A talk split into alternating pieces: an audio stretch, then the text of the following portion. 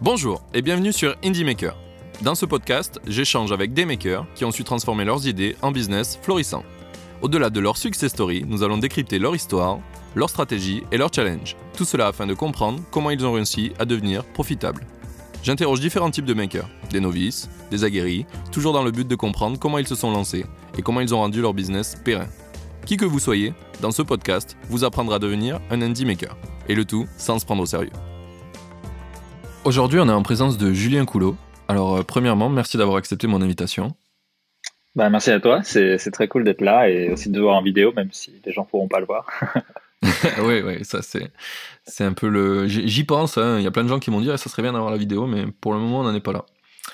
Euh, du coup, première dérive, euh, Julien, si tu devais résumer ton parcours en deux trois phrases, comment tu te présenterais? Euh, J'imagine comme beaucoup, ça doit pas être facile quand tu es indie, mais mais donc après les, j'ai fait des études un peu d'informatique, puis j'étais un peu perdu, je fais de la com, etc. Et suite à ça, j'ai créé une première boîte dans l'audiovisuel qui avait rien à voir avec mon parcours, et j'ai tout fait de travers en faisant des premiers trucs recherche Google, comment être entrepreneur et gagner sa vie, être millionnaire. Euh, la base. Et euh, du coup, après, ça, donc ça, je, je faisais pas grand chose et j'ai vu passer un truc euh, The Family qui lançait une formation coup d'état. J'ai fait ça. ça m'a pas mal bouleversé parce que ça a changé toute ma vision de, l'entrepreneuriat. Mais à ce moment-là, je pouvais pas créer une boîte dans le style qu'on connaît actuellement. Il me fallait de l'argent vite, donc j'ai créé une agence. Cette agence a plutôt bien marché. Euh, on est monté à une trentaine d'employés, on a fait quelques millions de chiffres, ouvert dans deux pays. Euh, donc c'était le but recherché, mais on a tellement. J'avais la mentalité The Family, donc j'ai voulu croître trop vite. Et genre. Tu faisais quoi dans l'agence? J'avais, bah, j'avais le CEO, CTO. J'étais le seul technique et j'ai cofondé avec euh, trois trois autres personnes cette agence. Euh, les autres personnes. je, veux dire, euh, pardon, qu'est-ce qu'elle faisait l'agence euh, Ah, une boîte de services bah, dans, dans, dans l'informatique, donc création de sites, d'app, gestion de réseaux sociaux, visites virtuelles, tout ce genre de choses. Ok. Et mais donc on, on, a eu une trop grosse croissance, je pense, et c'est pas du tout la mentalité que j'avais avec The Family, c'est plutôt une courbe linéaire. Donc plus tu as de clients, plus tu recrutes, plus tu recrutes, plus tu dois avoir de clients, plus et ça, ça se finit jamais. Et donc, tu es un peu tout le temps sur une ligne, euh, tu vois, un peu, un peu borderline. Mais bref. Donc, ça a duré deux ans. Après ça, j'en avais ma claque, j'étais épuisé physiquement et j'avais envie de créer un, un, SaaS, un peu dans la mentalité du coup euh, qui se faisait actuellement. Donc, j'ai créé une boîte qui était un, un, qui s'appelait Plani, euh, qui permettait de poster sur Instagram depuis un ordinateur. Euh, c'était un problème qu'on avait à l'agence et du coup, je l'ai créé après. Enfin, je l'ai co-créé avec un mec que j'avais rencontré à Coup d'État. Euh, ça, ça a duré pareil un an et demi, deux ans. Ça ça a bien marché, mais on a dû stopper à un moment. On pourra en parler plus tard, mais pour plein de raisons.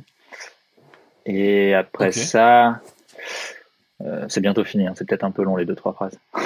après ça, après ça, j'en avais, ouais, j'étais épuisé physiquement. Je voulais refaire du code parce que l'agence, ça m'avait éloigné du code, etc. Donc j'ai juste créé des petits projets, des applications mobiles, etc. Euh, euh, voilà, je, je, voulais me retrouver techniquement. Et ensuite, je voulais suivre la vision d'une autre personne et plus la mienne. Donc j'ai rejoint euh, une boîte qui s'appelle Evaneos. Euh, c'est une boîte qui a levé 80 millions en 2018, je crois. Ils avaient besoin d'un tech lead en front. Euh, et je me suis dit, OK, ça va me permettre de m'améliorer techniquement, de voir un peu comment ça fonctionne dans une boîte qui scale pas mal, etc. Donc j'ai fait ça un an. Et là, on arrive à, ce moment-là, c'était en novembre dernier où j'ai quitté Evaneos pour voyager. Donc je suis parti à Bali plusieurs mois, etc., faire, me recentrer sur mes projets perso et du freelance, etc. En gros, voilà le parcours. D'accord. Et j'ai oublié de préciser un truc, perso, tu les... Ouais, excuse-moi, j'ai oublié juste de préciser un truc. C'est pendant toute cette période à Evaneos, j'ai monté un projet en fait avec euh, avec trois autres associés aussi. C'est une app. C'est d'ailleurs l'app sur laquelle je travaille en ce moment qui s'appelle Shaker. Mais on pourra en parler après. Mais du coup, c'était en mode side project qui est devenu un plus gros projet maintenant. D'accord. Bah vas-y, enchaîne sur Shaker. Qu'est-ce que fait Shaker? Shaker, c'est une app qui te permet euh, de chercher des partenaires de sport euh, dans n'importe quel type de sport, n'importe quel lieu, n'importe quel euh, âge, n'importe quel niveau. Si tu as envie de faire un tennis ce week-end avec quelqu'un, tu peux aller le chercher sur l'app, etc. Si tu as envie de courir ce soir, tu peux aller le chercher sur l'app. Donc on a lancé ce truc-là parce que, parce que l'un de mes, l'un des cofondateurs est, vraiment dans l'univers du sport, c'est un peu toute sa vie. Et c'est lui qui a eu l'idée, il est venu me chercher. Et, et donc ça s'est fait en side project au début. On, on, génère pas encore d'argent dessus, on le veut pas, on essaie juste de faire croître la, la, la user base. Mais, euh, mais voilà, on a commencé à. Vas-y, donne des chiffres là, c'est quoi les, le user base actuel Là, on est à peu près à euh, 6000, euh, personnes dessus. Euh, il y a environ. Je sais pas, il y a, il y a 300-400 personnes qui l'utilisent tous les jours. Euh, ça, ça, commence à être pas mal, sachant que c'est un projet sur lequel on n'est pas du tout. Tous, enfin, tous mes associés on travaille. Moi, je travaille sur mes projets à côté, donc c'est un truc qu'on fait vraiment, même pas part-time, genre on fait, on y dédie un jour par semaine. Donc on est plutôt satisfait du truc pour l'instant. Mais. Ah, là, là, tu travailles plus, mais c'est quand même un side project, c'est ça? Euh, en fait, j'ai plusieurs projets en même temps, plusieurs petits projets. J'essaye pas de me concentrer sur un seul, j'essaie de mettre euh, plusieurs euh, œufs dans plusieurs paniers et voir un peu ce que ça peut donner, tu vois. j'ai trop fait ça dans mes expériences passées et donc là, j'essaie de voir ce qui va prendre le mieux dans tous mes projets et me concentrer dessus.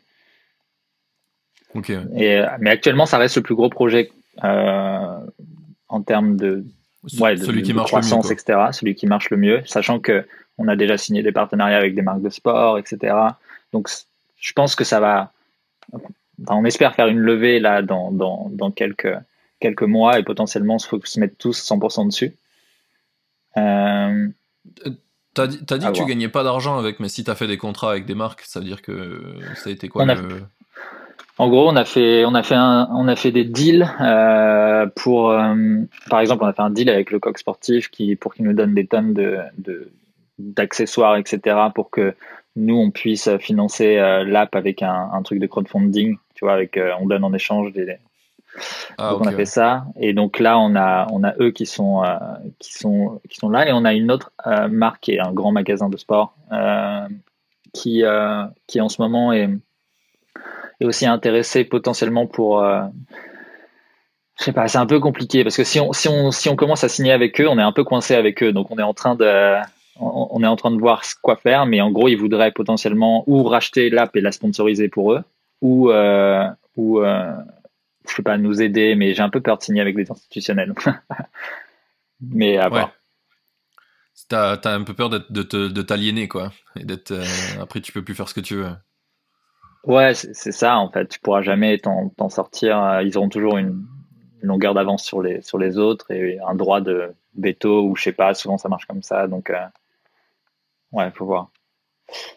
Et, euh, et puis sinon, après. Euh, faut, faire, faut, faut, négocier l'entrepreneur une résidence. Tu sais, c'est euh, genre, tu fais le projet sous leur nom, mais tu es, libre de faire ce que tu veux. Juste, c'est eux qui ils mettent du cash ou pas, quoi. À un moment, ils ont le droit d'arrêter de mettre du cash, mais du coup, tu peux faire ce que tu veux, quoi. Ouais, mais eux, ça leur rapporte quoi, du coup, si tu peux faire ce que tu veux? Bah parce qu'en fait, il, in fine, c'est pour qu'ils puissent te racheter le projet ou, ou, le, ou dire que c'est grâce à eux qu'il est né, tu vois. C'est plus un système de reconnaissance. in fine, donc c'est pour racheter le projet. Ça veut dire qu'ils vont avoir un droit euh, quand même. Euh, je, ne sais pas. Je sais pas comment ça marche. Faudrait que je... Mais peut-être, tu as peut-être raison. Bon après, c'est toujours, euh, c'est toujours des deals compliqués. J'ai plutôt tendance à me dire, c'est trop compliqué, personnellement, de faire des deals avec des gros groupes où tu vas avoir 20 avocats contre toi tout seul avec ton pauvre avocat si tu en as un ce qui vaut mieux pas faire de deal.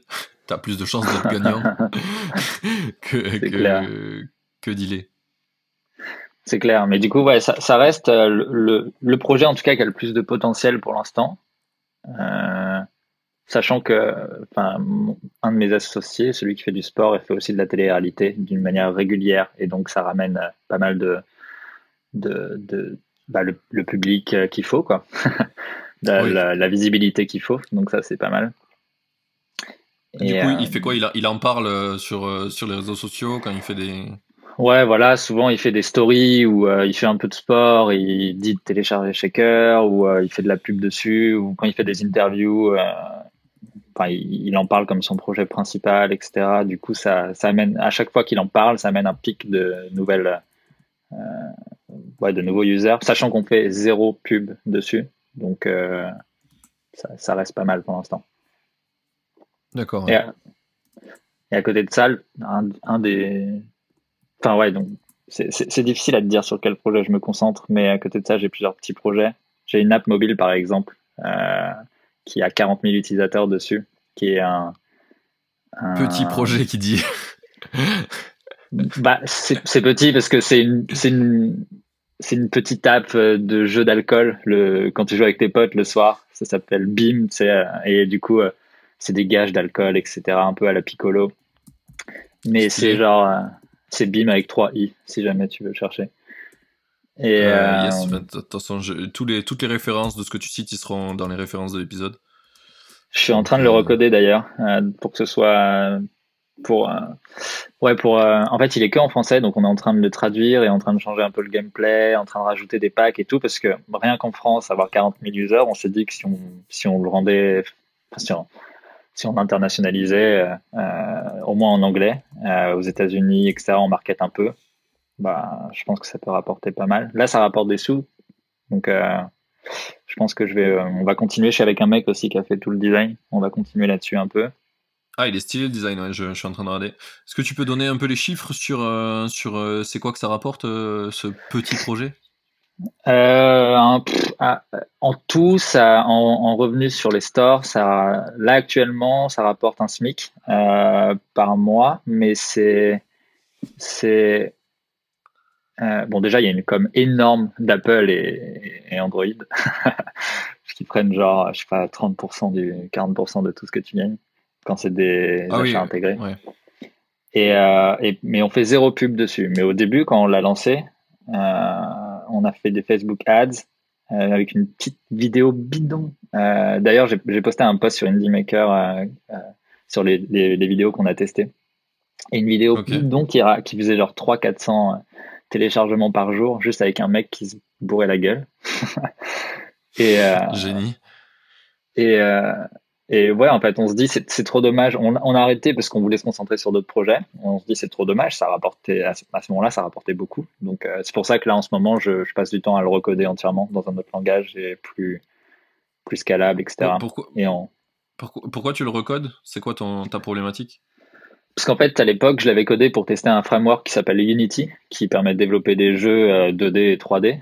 Euh, et, et j'ai juste fait ce projet-là, et donc je maîtrisais pas trop le enfin, c'était un, un, projet d'entraînement, tu vois. Et là, aujourd'hui, je ne saurais pas vraiment le changer euh, la, la, la, je sais pas, la faire évoluer, etc. Je suis un peu bloqué, donc je la recode en React Native, qui est un langage que je maîtrise euh, très bien. Et euh, comme ça, là, je pourrais vraiment, vraiment la faire évoluer comme je veux. Donc là, d'ici une semaine ou deux, peut-être deux semaines, allez, il y aura une nouvelle version sur l'App Store, sur Android aussi, parce qu'ils l'ont retiré tellement on s'en occupait plus. ah merde Ouais, parce que le SDK était à updaté, on l'a pas fait, etc. Donc là, ouais, d'ici deux semaines, on va recommencer un peu à marketer, euh, etc. Ok. Donc ça, j'espère que c'est. Tu ressors une version ISO ou tu fais des évols un peu en même temps? Non, on fait des évols. On change un peu le graphisme, même si ça va rester dans la thématique. On change un peu le gameplay. On ajoute aussi un, un leaderboard pour euh, gamifier un peu le, le truc, parce qu'actuellement, il n'y en a pas. On va rajouter des packs de thématiques de gages, d'alcool, etc. Euh, ça, ce sera la première version. Puis après, on pense le faire un peu évoluer avec un mode online, etc. Ça aurait été parfait pendant le confinement, mais. ouais, ouais, clairement, euh, clairement online, c'est euh, c'est le truc. Bon, après, tu vas avoir un problème. Tu vas avoir l'État qui va qui va interdire ton app parce que les gens se bourrent la gueule chez eux. ouais, ouais. Je sais même pas si l'app si l'app est légale en vrai. J'ai juste cherché un, un, message comme pour l'alcool, tu sais, genre attention, on n'est pas responsable. L'abus d'alcool est dangereux. Ouais, je l'ai posé au début de l'app, mais je sais même pas si c'est légal ou pas. Je ne me suis pas plus renseigné que ça. Bon, après, j'en ai déjà vu d'autres d'applications comme ça et utilisé d'autres, donc c'est que ça doit, c'est qu'il doit avoir une faille. J'imagine. Euh, euh, du, du, coup, j'ai une autre question. Euh, en, en, allant sur l'App Store, j'ai trouvé ton, du coup, ton, ton, nom de maker sur l'App Store et du coup, je suis tombé sur Boonseo. Est-ce que tu peux me parler de ce petit projet? Qu'est-ce qu'il fait? Bunseo, c'est la première app que j'ai créée sur Unity après, avant BIM. C'était vraiment, vraiment, vraiment en mode je suis un tuto et j'essaie de faire une app. parce que mon rêve à l'époque, c'était de voir, de faire une app et de voir les gens dans le métro y jouer. Je sais pas pourquoi je rêvais de ça. Et, euh, et donc j'ai fait cette app qui est un peu genre euh, addictive euh, pour m'entraîner. Et voilà, c'est la première app que j'ai fait, mais ça marche pas du tout. Je sais même pas si j'ai dépassé les 1000 utilisateurs dessus. Enfin, c'est un projet d'une semaine, quoi. Ah ouais. Ouais, ouais.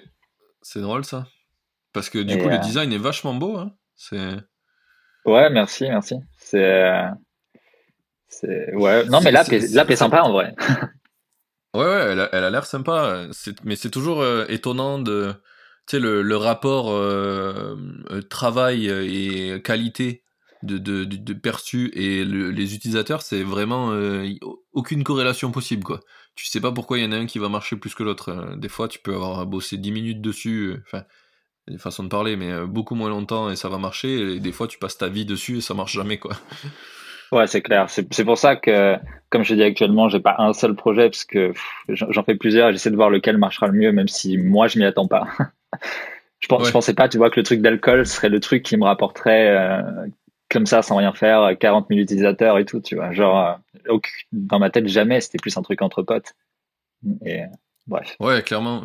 Mais tu sais que c'est rigolo parce que j'ai une pote, j'espère qu'elle écoutera cet épisode d'ailleurs, qui a lancé un jeu entre amis comme ça. Euh, euh, alors c'est pas un jeu d'alcool, mais c'est un jeu que tu fais en soirée euh, où euh, ça s'appelle ça s'appelait Expressio je crois mais il a été retiré des stores parce qu'ils ont pas payé la licence mais pareil je pense que c'était un, jeu à la base entre amis et qui aurait pu devenir un truc vraiment addictif tu vois l'idée c'était tout simple c'était de faire deviner des expressions à, à, ses potes tu vois du coup il y en a un qui prend le téléphone il a l'expression à la con il faut qu'il la fasse deviner en mimant quoi ah ouais ouais je vois tout, tout, tout, simple, tu vois. Et, euh, mais ça marche bien ce jeu.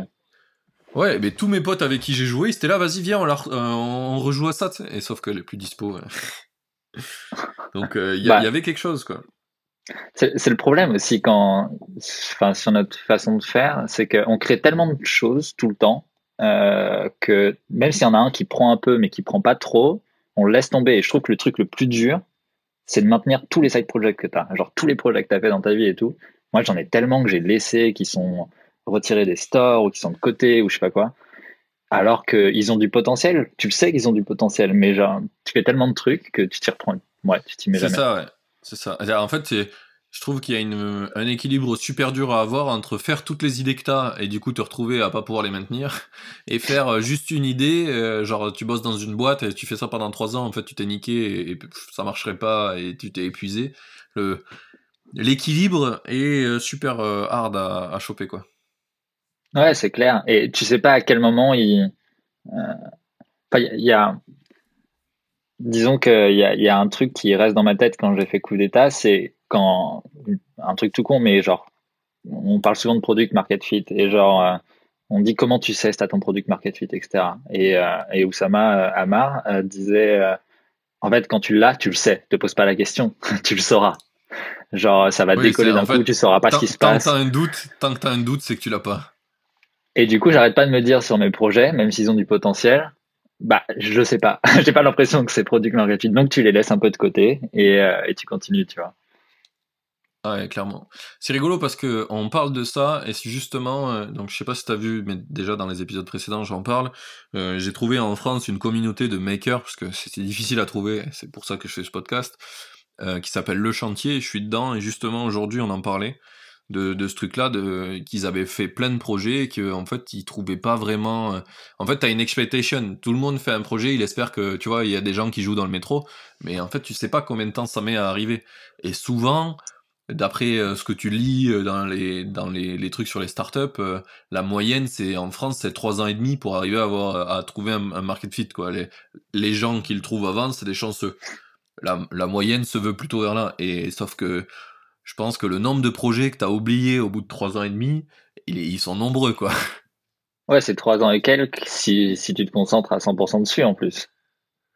Ouais, c'est vrai. Ah ouais, sur un indie en plus, ça doit être pire. Parce que franchement, hein, enfin moi je vois, je passe jamais. Euh, allez, c'est un an max sur un projet en général. Et encore. Du coup. Ouais, euh, voilà. Au bout d'un an, ça t'a gonflé, quoi. C'est pas que ça t'a gonflé, mais c'est t'as tellement d'idées que t'as envie de sortir tout le temps. Tu sais pas, comme tu disais tout à l'heure, trouver la, la, l'espèce de barrière, la limite sur laquelle tu te dis, ok, je vais me focaliser dessus et on va voir ce que ça donne. En fait, ça dépend aussi de ce que tu recherches. Est-ce que tu recherches vraiment à créer un gros truc ou est-ce que tu recherches à t'amuser à créer plein de petits trucs? C'est très personnel après. Ouais, ouais. Bah, c'est aussi pour ça là que j'ai choisi la dynamique des indies, quoi. Parce que pour moi, quand t'es indie, t'as plus envie de faire un truc pour toi et pour 100, euh, 1000 mecs, 10 000 mecs, et puis t'es content, tu vois. c'est ton, ton market fit euh, limité. Mais, euh, mais c'est drôle qu'on ait cette discussion parce que ça me fait penser à. On a eu la même. Sais, c'est un truc qui revient souvent dans le podcast. Et il y avait des.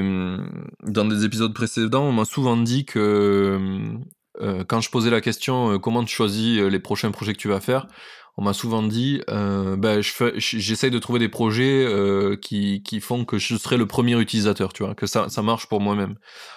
Et, et, de ce qu'on ah dit justement, les, histoires des trois ans, c'est ça, c'est que si tu es le propre utilisateur de ton produit, ça va être difficile pour toi de l'abandonner, quoi, si tu l'utilises vraiment toi-même. Ouais, pour le coup, tu vois, le, projet que j'ai sorti hier, euh, LinkedIn Stat, c'est vraiment ça en fait. Euh, c'est, j'ai fait une vidéo sur Product Hunt où j'explique pourquoi j'ai fait le produit. C'est ça. je tape, je passais ma vie tous les jours à aller euh, rentrer dans un Google Sheet les stats de mon post LinkedIn pour voir l'évolution sur la courbe. Et ça, je perdais un temps de ouf. Maintenant, de tous les jours, j'ouvre mon extension, c'est fait, je ferme, je suis content. Ouais, j'avoue, c'est pratique. Bah, J'avoue que c'est euh, mieux si tu arrives à résoudre un, un, un, truc pour toi, bien sûr. C'est ce que tu entends toujours euh, partout, d'ailleurs, dans tous les conseils qu'on te donne. Mais c'est pas. Ouais. En fait, il y a. J'ai entendu un, un, podcast hyper intéressant d'un mec qui a créé, euh, qui, est, qui, est, le créateur de Lavarel, le framework PHP, et qui a créé un truc qui s'appelle ah, ouais. SourceForge peut-être ou un truc comme ça. Euh, je sais plus. Euh, qui qui ouais, permet. En... C'est ultra connu. Ouais, mais je sais plus si c'est ça, si c'est lui qui l'a créé ou pas. Je veux pas. Enfin bref. Et euh, du coup, il, il, parlait de. Alors, il employait un terme, mais je me souviens plus c'est quoi. Mais en gros, c'est ta capacité à accepter. Euh, euh, enfin, c'est ton taux de tolérance à à ce que tu fais au quotidien et à quel point ça peut t'ennuyer. Par exemple, il a créé un truc qui te permet d'hoster un site facilement, euh, de générer un site, etc. Et il a eu une tonne de critiques en mode, bah oui, mais en même temps, si tu prends l'hébergeur et que tu installes un WordPress dessus et que tu t'achètes le nom de domaine là et que machin, tu y arrives aussi. Il dit, ouais, mais il est où ton taux de tolérance sur euh, la, la, la... peut-être ce que tu es prêt à accepter de faire, surtout quand tu es un tech, tu te dis, je vais réussir à le faire, et par rapport à ce que les gens ont envie, tu vois, genre un truc hyper simple, automatisé et tout. Et, euh, oui, c'est ça. Tu, tu, tu, tu paries sur la flemme des gens, quoi. Ouais, c'est un peu ça. Et je sais plus pourquoi je te disais ça. Il y avait une raison. Mais. Euh... Pour son mais projet de source sur euh, ce que tu disais là, euh, SourceForge. Ouais, mais en, gros, là, le, truc, c'est euh, quand tu es. Tu vois, ah oui, voilà, c'est ça. quand tu crées des trucs pour toi, quand tu es le premier utilisateur, il faut trouver ce, ce, truc de te dire, OK, à quel point ça me dérange de faire ce que je fais. Toi, tu l'as trouvé en, avec ton, ton, ton Excel sheet, tu vois, tout le temps à à te dire, OK, à un moment, j'en peux plus passer une heure par jour à voir le truc de mon poste, euh, la, croissance de mon poste et tout. Mais à quel point tu es, résilient à faire ce que tu fais au quotidien et à en créer une app, si ça peut te servir. Tu vois ce que je veux dire? Ouais, clairement. À, un moment, je me suis dit, en fait, le temps que je passe à faire ça, je voudrais mieux que je prenne des technologies ultra simples et que je le code. Et ça, je, je, je, passe un investissement d'une semaine et euh, j'ai gagné tout le temps euh, suivant, toute ma vie, quoi. Mais souvent, tu t'en rends pas compte, malheureusement, du temps que tu perds à faire ça. Tu te dis, ouais, c'est pas très grave, je peux le faire. Et du coup, tu crées jamais cette app qui fait que ça va servir. Ouais, c'est drôle parce que c'est un combat que j'ai au quotidien avec les gens avec qui je bosse dans ma boîte, où, je leur dis, en fait, euh, tout. un peu extrémiste, à partir du moment où tu répètes une tâche plus d'une fois, on doit trouver un moyen, euh, plus de trois fois, on doit trouver un moyen d'automatiser. Mais pour essayer de leur mettre dans l'esprit que tous les trucs qu'ils font de manière récurrente, il y a peut-être pas de valeur à qu'ils fassent eux. Et, euh, et c'est vrai qu'il y a plein de gens qui ont du mal à le voir. En tout cas, en tant que maker, tu as, du mal à, voir que tu pourrais en faire un produit d'un truc qui te fait que, que, que, tu passes tous 5 minutes tous les jours. Parce que 5 minutes fois euh, le, le, tous ah, les jours de ta vie, euh, ça fait beaucoup, quoi. Et par contre, quand, quand, quand tu le proposes à quelqu'un qui a le même pain que toi et qu'il le teste et qu'en deux minutes ça marche, Là, il arrête de faire le truc qu'il faisait avant et il met du cash. Il dit ah ouais mec, vas-y. Ouais, exactement. Mais il faut trouver ce, ce point de, de, transition, ce point où tu te dis ok, en fait, ça peut être un produit et surtout quand tu es tech, parce que quand tu es tech, tu sais faire, enfin, tu fais beaucoup de choses à la main euh, en te disant euh, tu vas pas automatiser le truc, tu vois. Et ça pose pas trop de problèmes parce que tu sais que tu as les technologies pour le savoir pour le faire. Donc ouais, c'est assez dur à trouver ce, ce truc. C'est peut-être plus dur quand tech. Et tu vois, je viens de m'en rendre compte, en disant ça, tu viens de me faire me rendre compte que je fais la même merde pour les épisodes du podcast. Je note dans un sheet le nombre de d'écoutes par jour et je regarde l'évolution par épisode. je pourrais en faire un produit pareil, hein. Tout pareil. Ouais, c'est ça. Mais je pense qu'il y a plein d'opportunités comme ça. Les, les, gens te disent souvent genre ah mais j'ai pas d'idée pour créer des side projects et tout. Mais en fait c'est juste que ton taux de résilience est trop. T'acceptes trop de faire des choses répétitives sans t'en rendre compte. Il y a tellement d'idées à faire. c'est pour ça d'ailleurs que c'est dur de se concentrer sur un seul truc. ouais. Euh, je pense que moi un des trucs que j'ai mis du temps à comprendre et qui maintenant je trouve il m'aide beaucoup, c'est d'arrêter de vouloir euh, inventer des solutions euh, à des problèmes qui n'existent pas. Tu vois, il y a, y a, suffisamment de problèmes tous les jours dans le monde pour que tu prennes un truc et des gens, même si ça t'invente rien de nouveau, tu utilises des trucs actuels, t'as pas besoin de la dernière technologie et c'est pas grave. Ça déjà, il y a plein de gens qui seront contents. Et ouais, c'est clair. En tant que tech, c'est un peu un genre d'ego où t'as l'impression de, de, vouloir inventer le nouveau truc, mais en fait, il n'y a pas besoin, mec. Et même, même, je suis sûr que probablement si tu utilises les probabilités, je, je vais pas arriver à dire l'autre mot, tu as plus de chances d'avoir un produit qui marche en faisant euh, avec des technologies qui existent déjà rien inventant, parce que tu rien à apprendre aux gens, plutôt que faire un nouveau truc euh, de ouf, mais que les gens doivent apprendre à utiliser, quoi, et qu'ils en ont pas vraiment encore besoin. C'est plus simple de faire l'autre. C'est clair. C'est clair. Il y a un truc que je me suis rendu compte, euh, c'est un peu dans la continuité, mais quand quand tu fais plein d'idées, quand tu réalises plein d'idées, et que dans ton entourage, c'est pas des gens qui sont dans cette même dynamique, euh, il y a aussi un truc qui te freine à créer ces choses-là. C'est que, par exemple, ça m'est arrivé encore il y a 2-3 jours, où j'ai dit à mes potes, ce serait trop cool d'avoir une plateforme de streaming. Euh, de... En fait, je vois des vidéos popper partout sur Facebook de gens qui font des sessions de sport, de yoga et tout. Je trouve ce serait trop cool d'avoir une espèce de plateforme qui centralise tout ça avec tous les lives en direct, un Twitch un peu, mais tu vois, pour le sport en live et tout. Et euh, ils étaient là, genre, ouais, mais je connais une plateforme qui existe et je vois pas à quoi ça servirait. T'as les live Facebook et euh, machin. Et en fait, d'un coup, es, quand t'as pas cette mentalité, les, gens te, te, disent, ouais, mais ça existe déjà. Ouais, mais machin. Ouais, mais machin. Et c'est hyper dur, en fait, de créer des trucs si tu en parles à tes potes qui sont pas là-dedans. ouais, ouais. Ça, ça a un nom, ça, ça s'appelle les. C'est un truc en psychologie, en fait, qui fait que t'as as, as une résilience au changement des habitudes, alors qu'en fait, euh, ben, sur Facebook c'est top, euh, ça, et tu peux le faire, tu utilises, tu déformes l'outil pour faire des lives, mais euh, sur Facebook tu trouves tout et rien, et du coup, ben, vu que c'est pas spécialisé, as, tu crées pas une audience spécifique avec un public spécifique, et du coup tu trouves pas de, tu trouves pas ce que tu veux quoi. Si tu veux chercher des lives Facebook, ben, si tu connais pas le mec, tu le trouves pas quoi. Ouais, et, et, tu vois, il n'y a pas un nom qui arrive dans ta tête automatiquement, ça veut dire qu'il y a de la place à prendre. Même si ça existe déjà, ça c'est pas dans ta tête. Ça, ça veut dire qu'il y, y, y, a une part de marché à prendre. Et, euh, du coup, tu es vite démoralisé à te dire, euh, à écouter euh, ces conseils.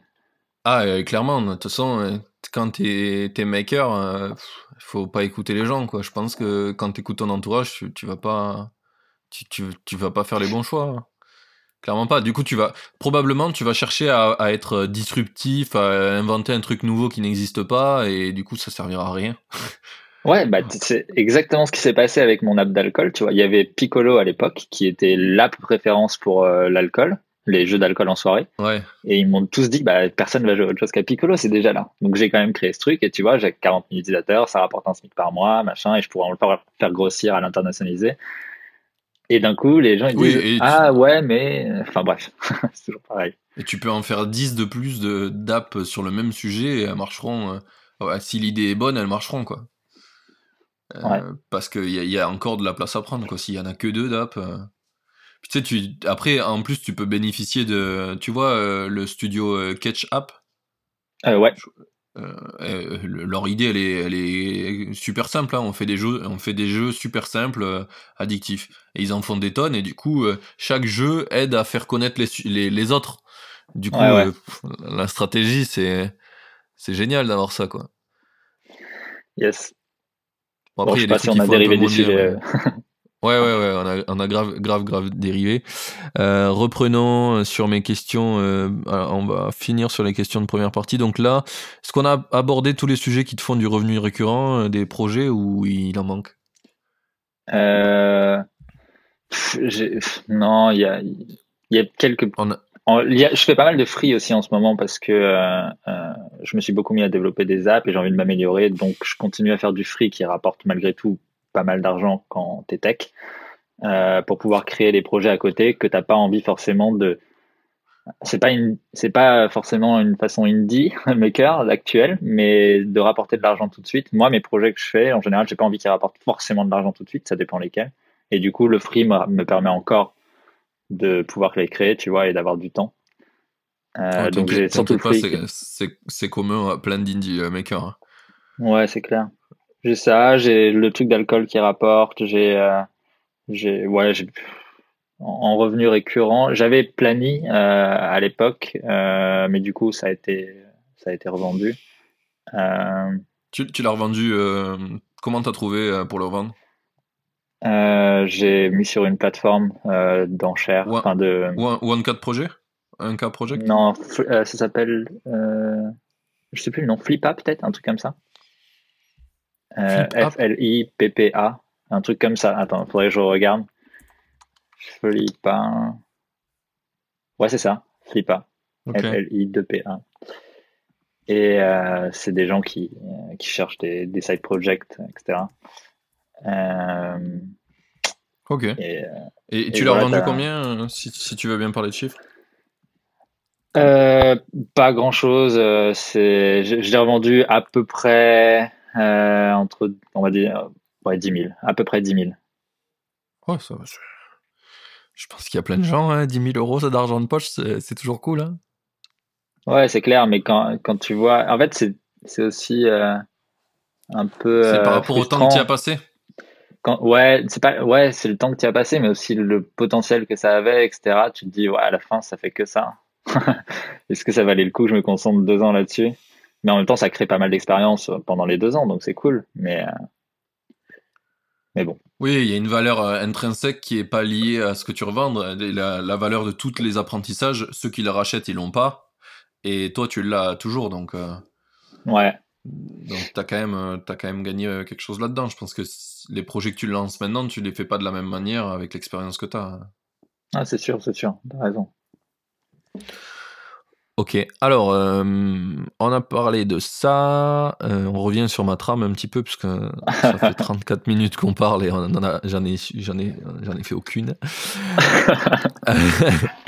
Euh, du coup, est-ce que tu as de, tous les projets actuels que tu fais, tu as un environ de MRR que tu as ou c'est globalement le, le SMIG Non, vraiment en revenu récurrent qui qui tombe tout seul sans que je fasse rien, c'est ça, c'est le truc d'alcool, etc.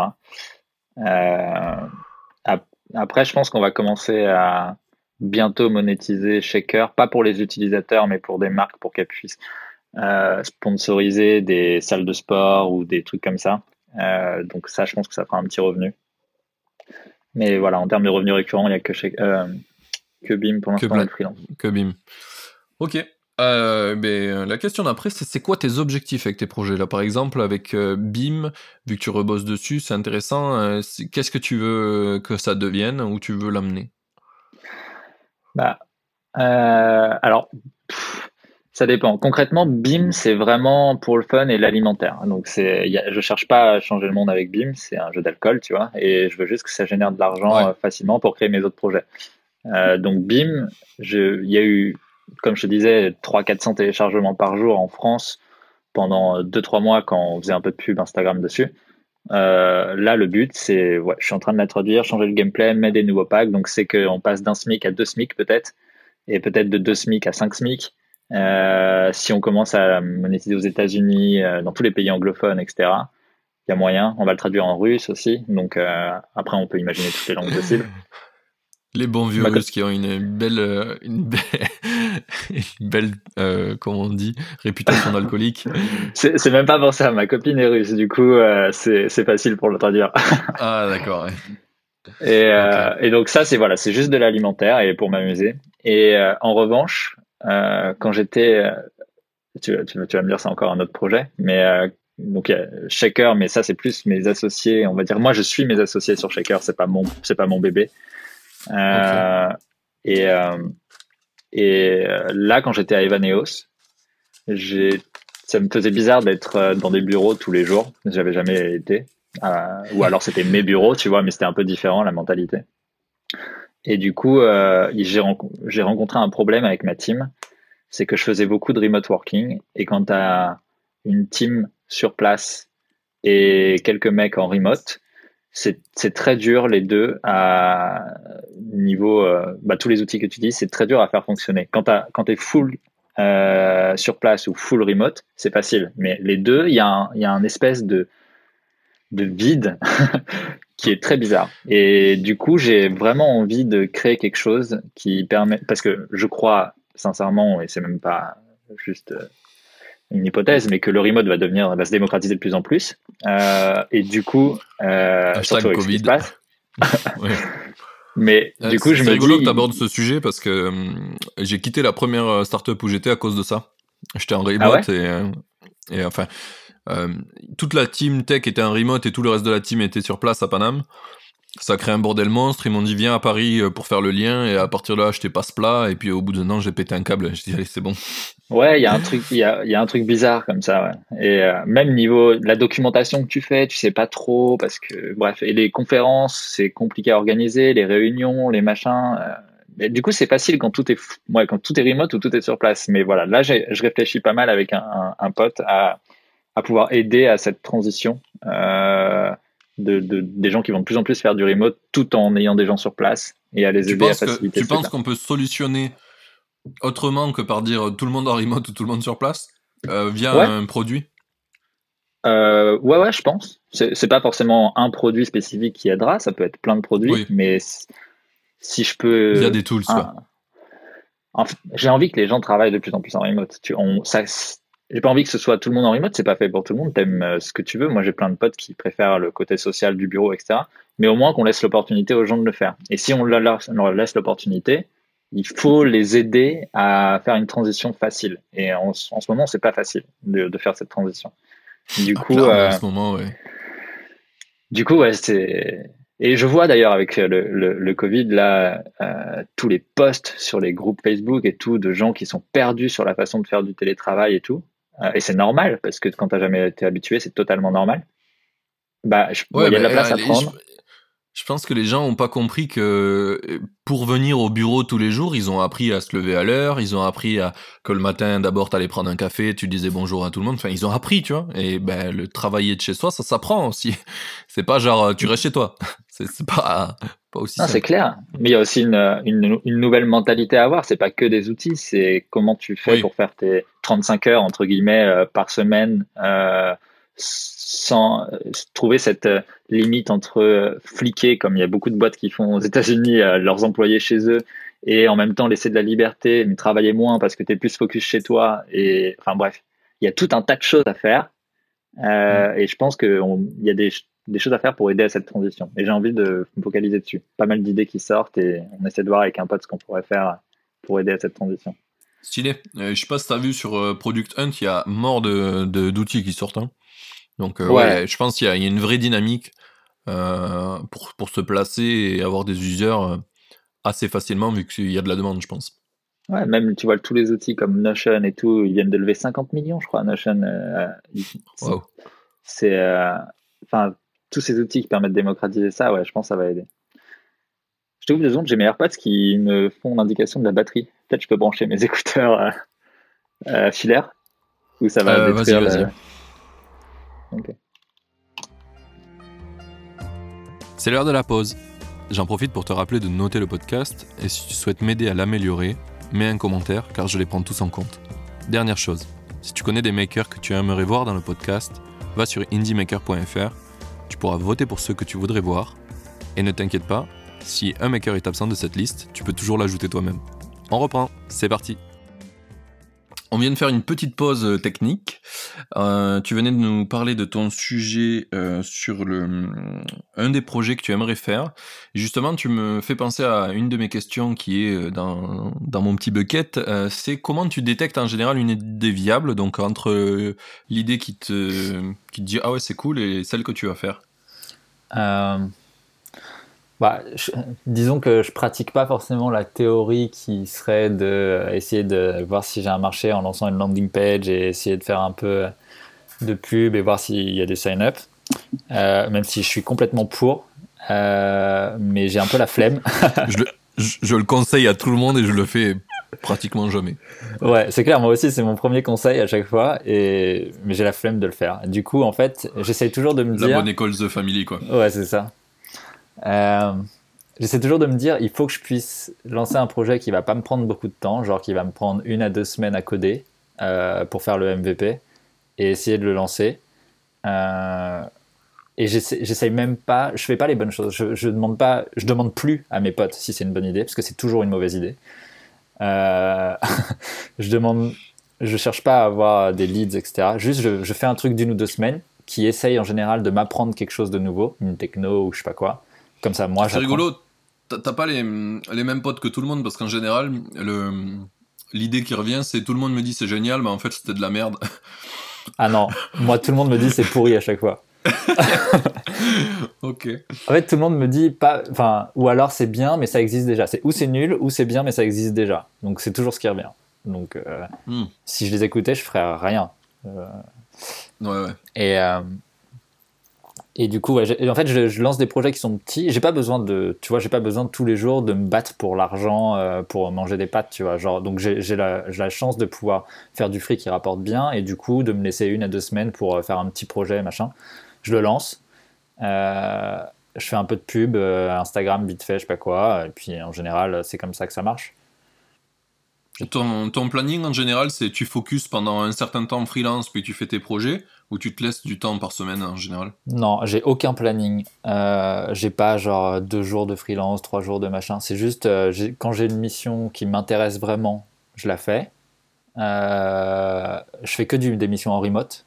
Euh, du coup, je gère mon temps comme je veux et j'ai un objectif non pas de temps mais de, bah, de résultat, tu vois. De rendu, ouais. Et donc, ça me permet. Tu les trouves où les missions, toi? Bah, je, fais depuis depuis l'école déjà. Je fais, j'étais auto-entrepreneur à l'école, donc euh, j'ai mon réseau perso qui me rapporte 50% de mon de mon revenu. Euh, c'est des clients que j'ai depuis des années. Et sinon, euh, Malte, depuis un an, je me suis inscrit dessus. J'ai fait une vingtaine de missions dessus, tu vois. Et, et Malte, me, ouais, je me rapporte vraiment beaucoup de demandes, genre 2-3 demandes par jour de missions, etc. Et donc j'ai le, le, choix de bah, d'accepter ce qui me plaît vraiment, et c'est cool. Stylé. Donc, je, vais aller, euh, je vais aller regarder ce que tu as mis sur ton profil, parce que moi, j'ai pas autant de demandes. ouais, bah, ce... ouais, je, je, sais, je saurais pas dire pourquoi, mais, euh, mais ouais, va voir, on peut en discuter même euh, hors podcast si tu veux. mais en tout cas, ouais, c'est cool, et j'accepte jamais des missions longues, donc de plusieurs mois, j'accepte toujours des missions où c'est style, ok, il faut, on a une app en cours et du coup il faut l'améliorer ou résoudre des problèmes, ou alors on veut développer un MVP et du coup je sais que ça me prend max un mois et je gère mon temps comme je veux et j'ai tout le temps de faire mes side projects euh, à côté quoi. Donc je vais pas avoir un planning précis. Et euh, ouais, ouais l'idée c'était plus dans quel, euh, dans quel ordre tu fais, tu essayes de te réserver un peu de temps ou c'est plutôt entre des missions que tu fais tes projets? Non, c'est plus l'argent qui régit ma vie. C'est genre, est-ce que tu as besoin d'argent en ce moment? Bah, Alors, cherche vraiment du free. est-ce que tu pas besoin? Vas-y, fais, fais, ton side project. D'accord. Ah, c'est intéressant. ouais, c'est plus comme ça que je fonctionne. Combien il te reste de cash? Ok, on va faire des missions alors. c'est drôle parce que quand, en discutant avec Antonin, du coup, euh, Antonin Archer, celui qui monte le podcast, je crois qu'il fonctionne un peu comme ça actuellement. Ah ouais? Quand il commence à être à court de, à court de thunes, il refait des missions et quand il est et ça se passe bien niveau thunes, il, il rebosse à fond sur ses, euh, ses projets. Euh. Parce que maintenant, il fait plus de, il travaille plus dans des boîtes, il fait juste euh, du freelance et, et son projet de musique où il fait de la musique. Ok, je, je suis pas sûr que ce soit une bonne chose, mais après, je pense que ouais, ça, ça, dépend des mentalités de chacun.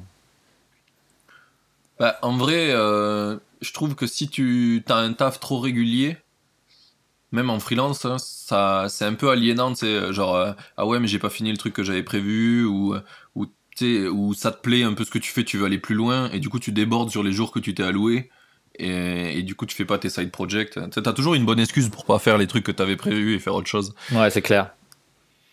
C'est clair. C'est pour ça que. Je suis, ouais, suis pas très enfin, pas très organisé en général. Quand j'ai un truc en tête, je, je, me, je me, je dédie tout mon temps dessus. Je suis à fond. Et du coup, quand j'ai une mission free, bah, je la fais vite. Je suis à fond. Et quand j'ai un side project, je le fais vite. Je suis à fond. Et je suis pas du tout en mode, ok, je planifie un mois à l'avance. Genre, j'ai passé deux jours sur cette mission en free, puis trois jours à faire mon side project, puis c'est un peu comme quand tu as un devoir à faire à l'école et que tu le fais à la dernière minute. Quoi. Je suis plus de ce genre-là, moi.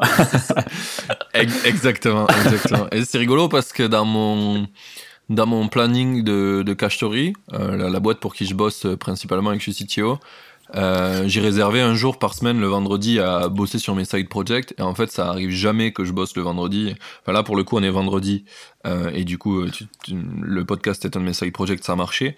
Mais euh, quand j'ai fait par exemple LinkedIn Stat, euh, en fait le, je devais bosser le lundi et j'ai passé trois jours jusqu'au mercredi à bosser dessus. et, et, voilà j'ai repoussé les, les meetings et je me suis démerdé pour que ça marche quoi parce que c'est pareil que toi, quoi. Je voulais faire un truc, je voulais le finir. J'ai bossé dessus jusqu'à temps que je finisse. Je voyais personne, je parlais pas à ma meuf. Mais c'est un peu l'autiste, tu vois. En plus, je, je, respecte vraiment les gens qui sont organisés, mais je comprends pas comment ils arrivent dans leur cerveau à, à mettre de côté. Enfin, comme moi, je me lance sur un side project, je peux pas penser à autre chose que ça. Mon cerveau, il peut pas être sur autre chose. Et du coup, euh, ouais, ça t'obsède quoi. Je comprends pas comment ils font pour réussir à se dire, ok, je fais la part des choses. Lundi, je suis là-dessus et je joue le mardi matin, genre euh, j'oublie ce que j'ai fait euh, la veille, tu vois, et je le reprends dans trois jours. Genre, je comprends pas comment ils font. Euh, alors, ça, ouais. ça, ça m'épate. Ouais, ah, autant sur le quand je code, j'arrive un peu à le faire, genre j'ai un problème, j'arrive pas à le résoudre, je passe à un autre truc et j'attends un peu, je reviens, tu vois. Mais c'est parce que je suis bloqué, tu vois, c'est pas parce que j'ai décidé que c'était fini. En général, si euh, si je, je, veux le finir, je veux le finir, tu vois. S'il y a moyen que je, je sais que je peux le finir, je vais jusqu'au bout même si ça va jusqu'à 2 heures du mat.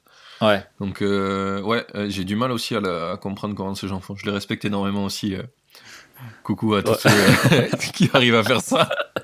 Bravo les gars. Ouais, c'est ça. Mais ouais, bah tout ça pour dire, pour revenir à la question initiale, comment je détecte que c'est bien ou pas. Bah, j'ai une idée, je me lance à fond dessus. jamais, j'essaie de toujours mettre une limite, genre ça prendra pas plus de X jours, tu vois, vraiment rapide, et, et je le teste quoi, comme ça mais je ne fais pas de validation en amont, etc. Mais je pense que c'est ce qu'il faut faire. je pense que les gens qui sont organisés le font, mais, mais, pas moi. Mais, mais, mais, après, je pense que suivant le profil des gens, il y a des trucs, ça peut pas marcher, tu vois. C'est un peu pour ça que je fais ce podcast aussi, c'est que il n'y a pas de recette miracle, il y a que la recette qui va marcher avec toi-même, et ça sert à rien de lire 10 000, 10 000 livres sur des mecs qui ont fait des startups parce que tu peux être pas comme eux et, ça marchera jamais leur technique tu vois t'as beau euh, c'est euh, l'histoire de si tu fais euh, si tu fais grimper un poisson à un arbre il pensera toute sa vie qu'il est con quoi. Ouais. C'est ça.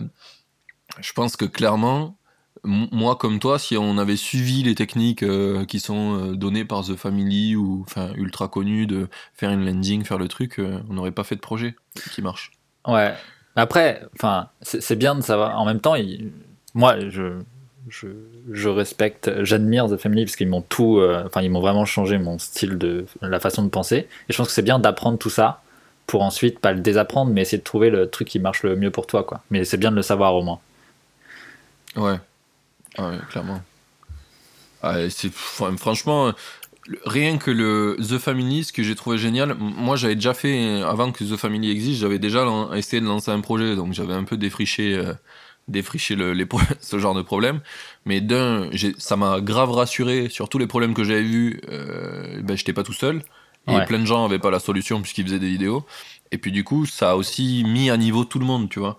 Il y a eu beaucoup moins de, de gens qui, qui faisaient des startups qui comprenaient pas certains trucs, tu vois. Donc quand t'échangeais, c'était beaucoup plus sain et beaucoup plus pertinent les échanges après The Family, maintenant, quoi, que avant où je parlais à des mecs qui s'étaient perdus.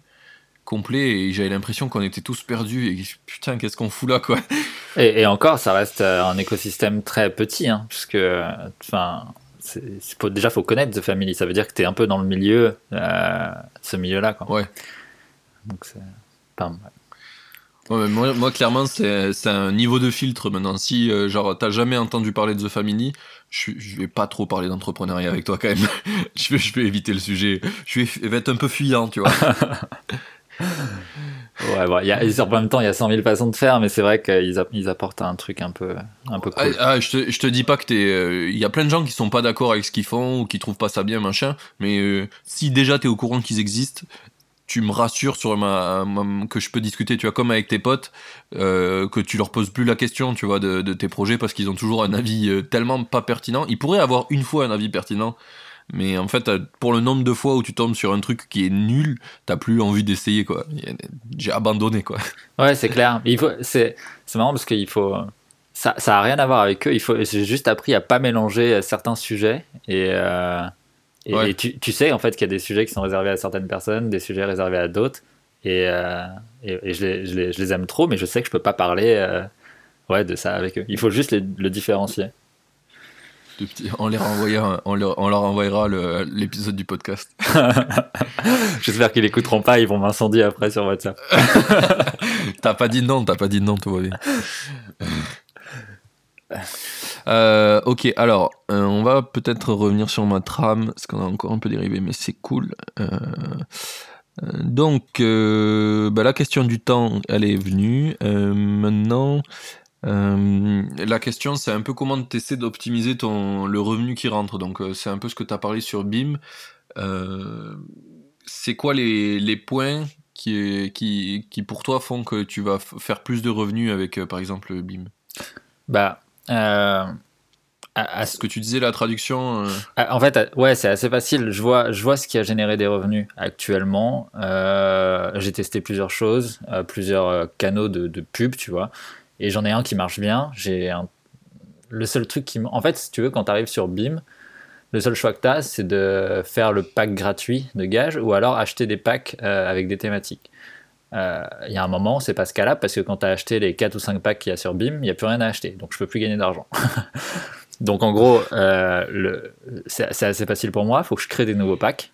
Ça fait combien, combien au total pour le moment si tu achètes tous les packs? Euh, je crois que c'est 3,50€ le pack et il doit y avoir 4 ou 5 packs. Ok. Comme ça. À 10 euros et après il est ton utilisateur ouais. il a plus rien à acheter quoi. Donc, euh, la première solution, c'est de créer plein d'autres packs. C'est logique, mais c'est compliqué d'avoir de l'imagination pour créer des packs tout le temps. Donc, il faut, faut aussi un peu changer le gameplay de façon à pouvoir proposer d'autres choses. Mais surtout, l'autre truc, c'est pour moi la, la, la, traduction. Je vois la croissance en France juste à traduire le truc et l'ouvrir à d'autres pays que la France. C'est enfin ça me paraît tellement logique après je connais pas les, les, tu vois les habitudes des autres pays je sais pas si ça marche genre de choses etc mais je testerai mais c'est juste logique pour moi que ça va au, moins doubler voire tripler enfin je, je, me projette pas mais ça me paraît logique bah en anglais c'est un peu ça peut être ultra hardcore la, la le scale d'un coup parce que en anglais tu touches pas juste un pays quoi ouais c'est ça tu peux tu peux en toucher plein. Déjà, rien que traduit avec ça. Après, tu prends les Italiens, les, Espagnols, euh, les bons pays euh, de, bons vivants, quoi.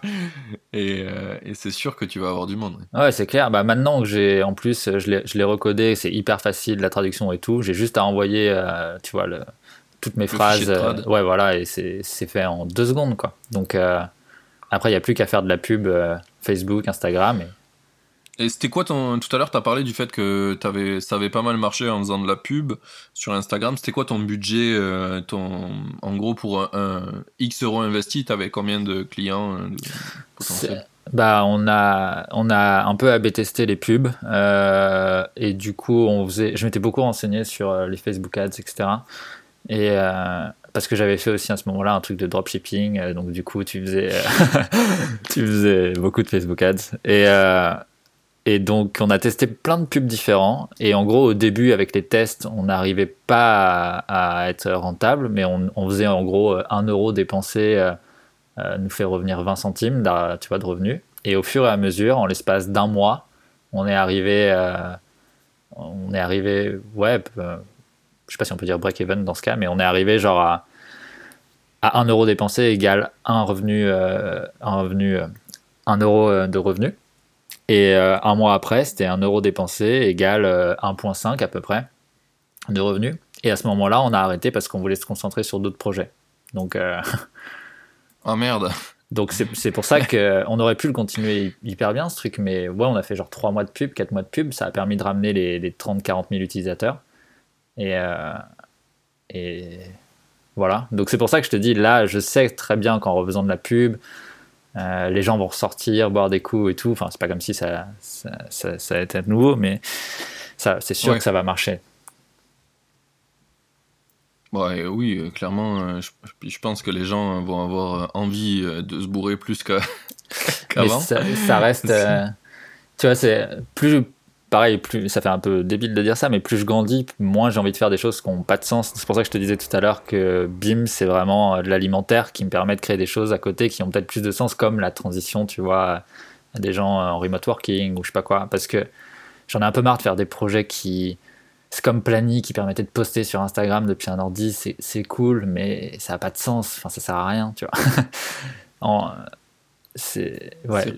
rigolo, c'est un truc qui revient de plus en plus, le besoin de sens, au-delà du besoin d'argent ou de ce que tu veux, le besoin de sens, tu vois. Et moi j'ai vraiment le truc comme toi où je me dis, ouais, je pourrais faire des jeux. Avant, je me disais, bah, je vais faire des jeux, ça va scale. Euh, tu vois, genre à la ketchup, quoi, je vais faire des mini-jeux et puis euh, puis il y en a bien qui va décoller. Puis je me suis dit, en fait, j'ai vraiment pas. Est-ce que j'ai envie de faire des jeux? Non. j'ai envie de faire euh, un des trucs qui qui m'a pas mal motivé, mais que j'ai toujours pas fait parce que je suis pas arrivé à trouver le design que je voulais, pour le coup, là. C'était une app qui te permet de convertir l'argent en temps. En gros, tu rentres dans l'app, tu inscris ton salaire que tu gagnes par mois euh, et, et, après, c'est un calculateur. Genre, euh, ah, euh, tu veux acheter un paquet de chips, ça te dit combien ça t'a coûté de temps de ta life, tu vois. Tu veux ah. acheter une voiture, bah, ça te dit ça t'a coûté, ça va te coûter 15 ans de ta vie, tu vois. Trop cool. C'est l'idée de. Ouais, et l'idée est cool, tu vois, mais c'est pareil, c'est pour le besoin de sens, quoi. J'ai envie d'apporter du sens aux gens et qu'ils se disent, qu'ils arrêtent d'acheter des trucs qui servent à rien. Parce que si ça leur a coûté genre un an de vie, tu vois, pour un truc qui est useless, tu te dis attends pourquoi j'ai fait ça, tu vois? Est-ce que c'est est-ce que c'est vraiment ce que je veux dans la life, perdre, euh, avoir donné un an de ma vie, tu vois? C'est un peu le, le, film euh, Time Out qui m'a fait penser à cette idée. Ouais. Et, euh, et voilà quoi, c'est plutôt j'ai la même dynamique aussi quoi. J'aimerais mais plus amener du, du sens que. C'est dur parce que j'ai l'impression qu'on est de plus en plus une génération qui on souhaite créer des choses qui ont du sens, mais quand tu es en peu importe le mot que tu mets derrière, entrepreneur, indie maker, etc. Ça dépend de chaque personnalité, mais euh, c'est compliqué de savoir.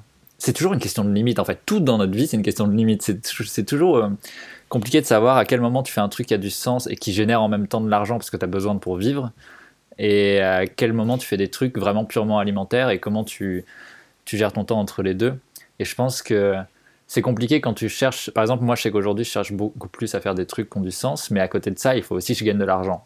Et après, il y a une question philosophique de l'argent, bien sûr, on pourrait aller loin dans le débat, mais c'est pas la question. Et du coup, euh, je pense qu'il faut pas non plus s'auto-flageller à faire des choses qui ont pas de sens et qui sont purement euh, alimentaires. Euh, comme ce truc de, de BIM, tu vois, qui me fait rire entre potes, certes, mais qui est vraiment qui a aucun sens, mais qui va générer de l'argent pour générer des choses qui ont de l'argent. Et c'est là la, limite à mettre, elle est dure. Souvent, tu te dis, ouais, mais je veux créer un, truc, mais j'ai pas envie de faire une app qui sert à rien, et puis du coup, tu n'avances pas, tu n'arrives pas à gagner d'argent, donc tu reviens à un travail normal et machin. Enfin, c'est compliqué. Ouais, et, mais clairement, cette balance, elle est hardcore. Pour le coup, euh, moi, j'ai toujours eu envie de faire des projets qui avaient du sens, mais je suis jamais arrivé à être payé pour. Euh, tu vois, là, c'est le premier projet que je lance où j'ai l'impression que je peux faire du cash avec. Et il n'a pas énormément de sens, mais il a du sens en tout cas pour moi, pour mon, mon usage, tu vois. J'arrive à publier sur LinkedIn et à analyser ce que je fais mais euh, avec la boîte avec qui je bosse actuellement, Cash tu vois, on aide les gros groupes euh, à gérer mieux leurs finances, tu vois, les visualiser, à savoir où leur thunes, etc. Et mon besoin de sens, il est totalement niqué, tu vois. Genre aider les gros groupes, euh, ouais. difficile d'y trouver du sens. Et, et c'est un des trucs qui me chagrinait, mais en même temps, c'est la première fois que je suis dans un projet où je suis pas aliéné à bosser nuit et jour dedans. J'arrive à avoir des horaires assez sains euh, j'arrive à avoir du temps pour mes side projects et du coup c'est la première fois que j'arrive à, vraiment prendre du temps de manière récurrente pour avancer sur des projets, tu vois. Ouais, il faut trouver cette balance.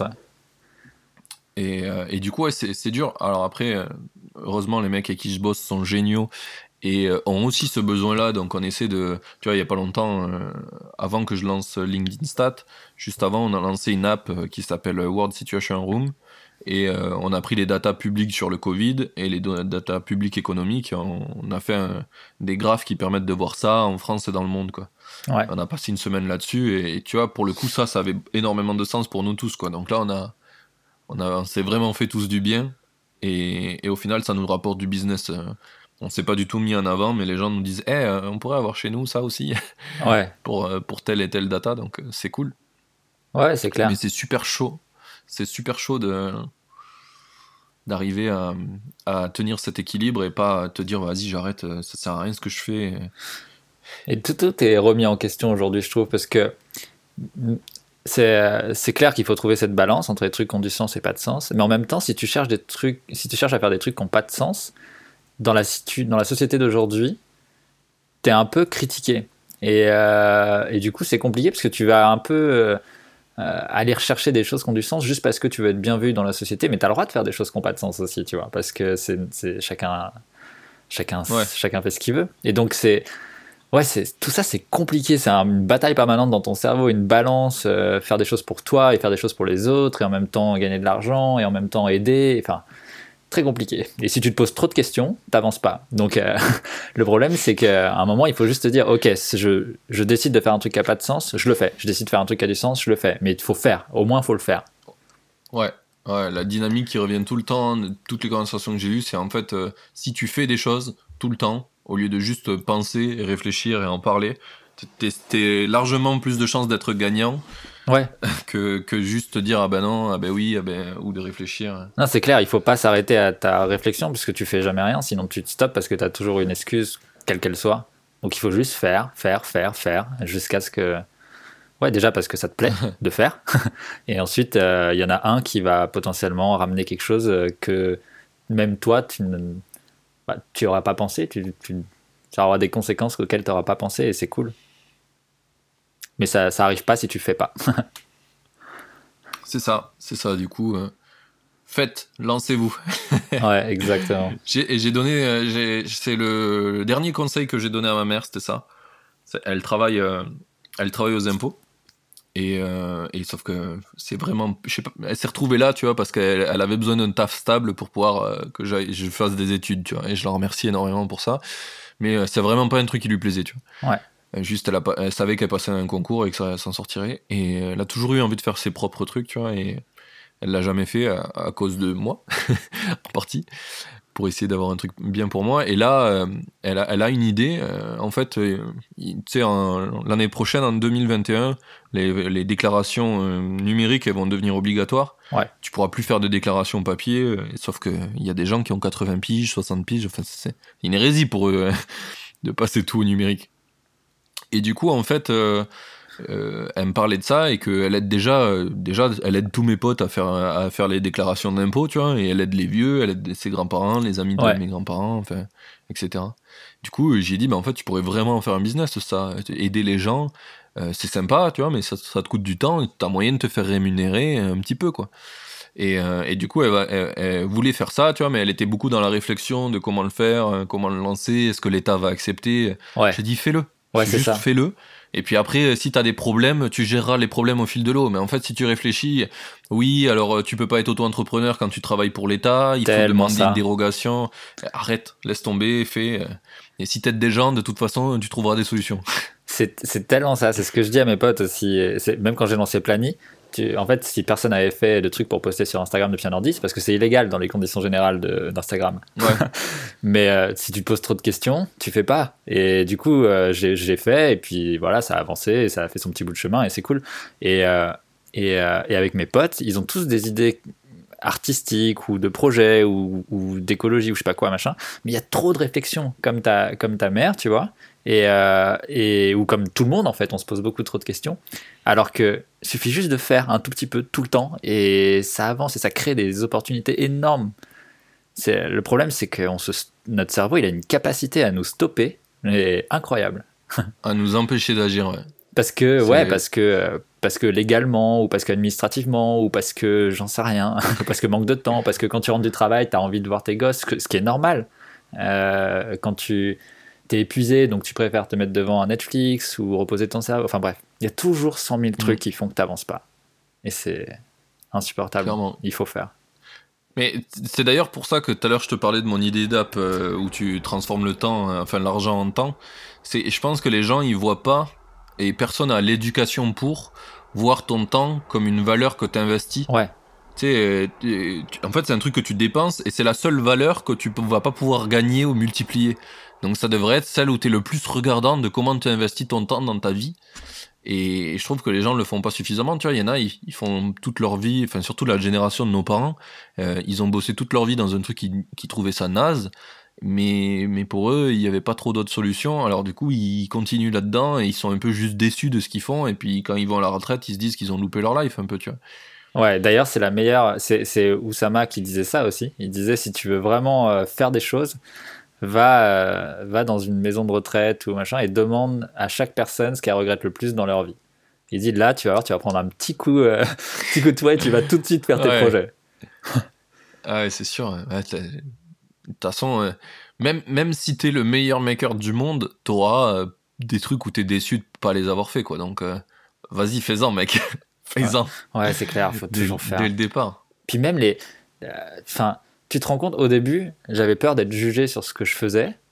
Et, euh, et, au fil du temps, j'ai créé tellement de projets qui se sont cassés la gueule, le dropshipping, j'ai créé une marque de, t-shirts bidon et ça s'est cassé la gueule en un mois, tu vois, j'ai fait trois ventes et tout. Et je le disais à mes potes une fois que c'était lancé. Mais au final, personne se, personne se moque méchamment, jamais. J'avais toujours peur d'être jugé, euh, que les gens me regardent mal et tout si je loupais les choses mais, tout le monde s'en fout. Personne va te juger mal. On peut en rire des trucs que tu as fait, mais ce sera toujours par gentillesse. Et du coup, ça, d'un coup, je me suis dit, ok, en fait, faut juste faire, faire, faire. Et, jamais essayer de se soucier de comment les gens vont percevoir ce truc, si ça rate ou autre. Il faut pas se le demander, en fait. Il faut juste le faire. Ouais, et puis, puis je pense que tous tes potes qui se sont foutus de ta gueule sur BIM et qui t'ont dit euh, de toute façon ça va jamais marcher ton truc et que maintenant euh, l'application a fait un speak par mois, ils doivent bien se dire qu'ils ont été cons je, sais pas, je pense pas, mais c'est. En même temps, j'essaie, j'y pense, je, je m'en fous un peu, tu vois. Mais... Oui, non, mais peut-être que quand ils iront à la retraite, ils se diront putain, j'aurais dû faire comme mon pote Julien et essayer des trucs parce que parce que parce que j'en ai loupé plein des, idées que j'avais. Ouais, mais c'est même pas en ouais même même pas en termes tech. Ils ont tellement de projets créatifs. J'entends tellement de gens autour de moi qui veulent se mettre à écrire, qui veulent euh, et genre qui le font pas parce qu'ils ont peur de jamais finir le truc ou de pas être assez bon ou parce que j'en sais rien. C'est dommage. Ah, alors qu'en fait, ouais, mais ça aussi, c'est une éducation qu'on n'a pas, je trouve, c'est que euh, dans un flot de construction de choses, c'est comme un mec qui invente quelque chose. Avant d'arriver à l'invention qui a marché, il a essayé plein de fois, il a raté plein de fois, et en fait, c'est comme le loto, c'est tu, tu gagnes qu'une fois, euh, mais t'as essayé plein de fois, et c'est normal de rater. En fait, rater, c'est sain comme processus. C'est à chaque fois que tu rates, tu fermes une porte d'une erreur, et donc il y a de plus en plus de chances que tu te rapportes de la, de la porte où il y a le succès. C'est clair, mais c'est surtout que quand tu penses à ça, tu penses au résultat plutôt qu'à tout ce que tu vas faire pendant. Et c'est tout ce que tu vas faire pendant qui est trop cool. Tu vois, c'est tout ce que tu vas apprendre, les trucs que tu vas commencer à écrire, à dessiner, à prendre de la guitare. Tout ça, ce, processus-là, il est magique à chaque fois, en fait. Et on s'en rend pas compte tant qu'on le fait pas parce qu'on pense qu'au résultat. Je vais pas réussir à être aussi bon que, je vais pas faire mieux que, je vais pas faire. Euh, il faut pas penser trop ça. Ça me fait penser à, une musique d'Orelsan qui parle de ça, où, où il, il, il, donne des conseils sur, euh, aux jeunes quoi, en chantant, et où il dit en fait, euh, euh, quand, quand t'aimais fumer des bangs avec tes potes, c'est juste parce que t'aimais aller à Jardiland et, fabriquer le bang plutôt que juste être défoncé en fait. Sauf que tu crois que c'est le résultat, et en fait c'est le process qui t'a plu. Et c'est vrai que souvent on se base sur le résultat plutôt que le process. En vrai, moi, je kiffe euh, construire des apps de zéro, apprendre, euh, euh, faire le marketing alors que j'en ai jamais fait. C'est c'est ça plutôt que. Mais tout ça, tu le sais pas tant que, tu le fais pas. ouais, ouais, clairement. clairement. Mais c'est clair que ça se ressort tout le temps. Les gens, ils aiment. En fait, tu as l'impression de toujours détester ce que tu fais, un peu avec la loi de Murphy parce qu'il t'arrive toujours des merdes tout le temps, machin. Donc tu dis toujours, ah, c'est chiant, je gère des problèmes, machin. Mais au final, deux ans après, t'es là, genre, ah, c'était quand même magique ce, ce, process. Ouais, grave. C'est ça. Puis en fait, c'est tes problèmes que tu racontes à tes potes, c'est pas. euh, Enfin, c'est les merdes qui t'est arrivé et que t'en es sorti, quoi. C'est plus épique que de juste raconter, bah, tout a marché, euh, voilà. T'as Ouais. rien à raconter, quoi, quand tout marche. Ouais, c'est clair. C'est drôle. Et je crois que tu viens de répondre à ma première des questions finales, qui était qu'est-ce que t'aurais aimé qu'on te dise avant de te lancer? Lance-toi. Ouais, en fait, c'est lance-toi, c'est fais, fais des choses, quoi, tout le temps. Euh, T'arrêtes pas, en fait. À partir, en plus, ton, ton corps, il s'habitue tellement vite à rien faire. Genre, à partir du moment où tu dis, ok, je me relâche, t'as le droit de te relâcher, mais quand tu te relâches trop, ton corps, il s'habitue et tu perds cette énergie, quoi. Et ça te prend du temps à regagner. C'est vrai que c'est ouf, ça. Il faut, il faut faire, faire, faire. J'avoue que c'est le premier truc. Mo- que- Moins tu fais et moins t'es capable de faire, quoi. Ouais. Non, ouais, c'est clair. Bah ouais, c'est le premier conseil que j'aurais aimé avoir parce que franchement, ma première boîte, j'ai glandé comme un malade. C'est drôle ça. Bon. Euh, ben, je pense qu'on. Du coup, on a abordé la première des questions finales. Euh, ça fait une heure, euh, une heure et quart qu'on discute. On est plutôt pas mal. On va pouvoir enchaîner, je pense. Mhm. C'était, euh, c'était intéressant comme conversation. Euh, selon toi, c'est qui le prochain invité euh, que je dois faire venir dans ce podcast? Euh, c'est- c'est c'est compliqué, il y a tellement de gens. Mais j'ai vu passer un post, un post hier ou avant-hier, je sais plus, de The Family, qui annonçait un, mec qui avait créé une, boîte qui s'appelait, qui s'appelle The Secret Company, quelque chose comme ça, par Maxime Blondel. Euh, j'ai lu un peu le pitch sur, euh, sur Medium. C'est un peu comme un startup studio, mais à la différence du Founder, c'est tout. C'est quelque chose qui est euh, un peu façon indie maker, un peu créer des projets sans lever, rentable, etc. Et je trouvais ça hyper intéressant parce que c'est ça mélange un peu notre monde d'indie maker et le monde d'une startup normale. Et je pense qu'il y a un truc intéressant à découvrir avec lui. Et c'est rigolo que tu dises ça parce que je viens de m'apercevoir que euh, au moment où ils l'ont annoncé, j'ai direct envoyé un email en mode Hey, euh, tu voudrais pas passer dans le podcast? Bah, je, je- je viens juste demander. un- Bah, si, s'il passe, ouais, ce serait cool. Je serais, je serais curieux d'entendre pourquoi il a fait ça plus que sur le post médium, quoi. Et c'est, c'est vraie motivation. Grave, grave chaud. J'y enverrai l'épisode comme ça, ça le motivera encore plus. bah cool. Euh, on est bon. Bah du coup, euh, dernière petite question. Euh, ça c'est pour toi, pour, pour ton petit réseau perso. Où c'est qu'on envoie les makers qui veulent te suivre? Ils peuvent aller sur mon site, que je dois refaire. Putain, ça fait une éternité que je l'ai pas c'est, c'est J comme Julien et Coulot comme mon nom, c o u l a u d euh. Et sinon, ils peuvent me contacter à hi@jcoulot.com ou euh, ils peuvent me trouver, je pense. Je suis pas trop sur Twitter et tout. La preuve, tu m'avais contacté, j'ai dû te répondre euh, six mois après. Ouais, c'est vrai. Euh, C'est- Il y avait un petit, un petit délai. Ouais. mais ouais, sur hi@jcoulot.com ou sur mon site. Ok. L'idée c'était plus à un endroit où tu poses des nouvelles de temps en temps. et Bah, te- j'ai commencé à, j'ai écrit mon premier article euh, de blog parce que j'ai envie d'écrire un peu plus. Euh, et du coup, je pense que je vais transformer mon site euh, en, en truc euh, qui relaye des, des, des posts que je fais. Et je vais essayer d'être un peu plus présent aussi parce que je fais pas assez de pub personnelle, mais un peu plus présent. Je suis sur Indie Maker, on peut me trouver sur sur Indie Hacker, pardon. On peut me trouver dessus et ouais, le- T'es aussi sur Indie Maker. hein. du coup, ouais. mais vous pouvez me trouver dessus, mais je poste pas assez. Il faut que je poste plus. Il faut que je fasse un peu mon marketing perso. Ok, cool. Et ben, euh, et du coup, en premier lieu sur ton site et puis euh, Ouais, sur mon site ou Puis par verra. mail directement. ou par mail. Eh mec, t'en es où alors de tes projets Mais sinon, ouais, je posterai un peu plus d'infos sur, euh, sur Indie Hacker aussi. Ok, cool. Bah, parce qu'en tout cas, euh, enfin, pour moi, la conversation était très intéressante. J'espère que ça intéressera aussi les autres. J'espère. Donc, je pense que c'est bien. Si tu partages ton expérience, ça peut toujours être, euh, être sympa. Ok. Bah, je, je, vais, je, vais, je vais plus poster. Il faut faire, donc je vais le faire. Il faut faire ça.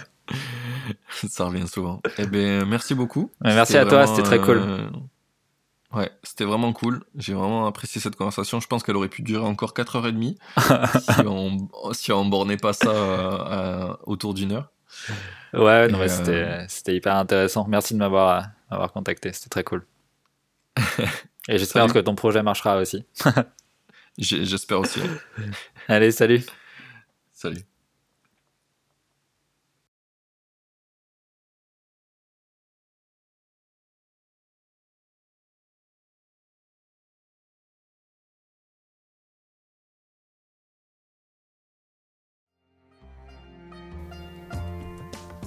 Ça y est, l'épisode est fini.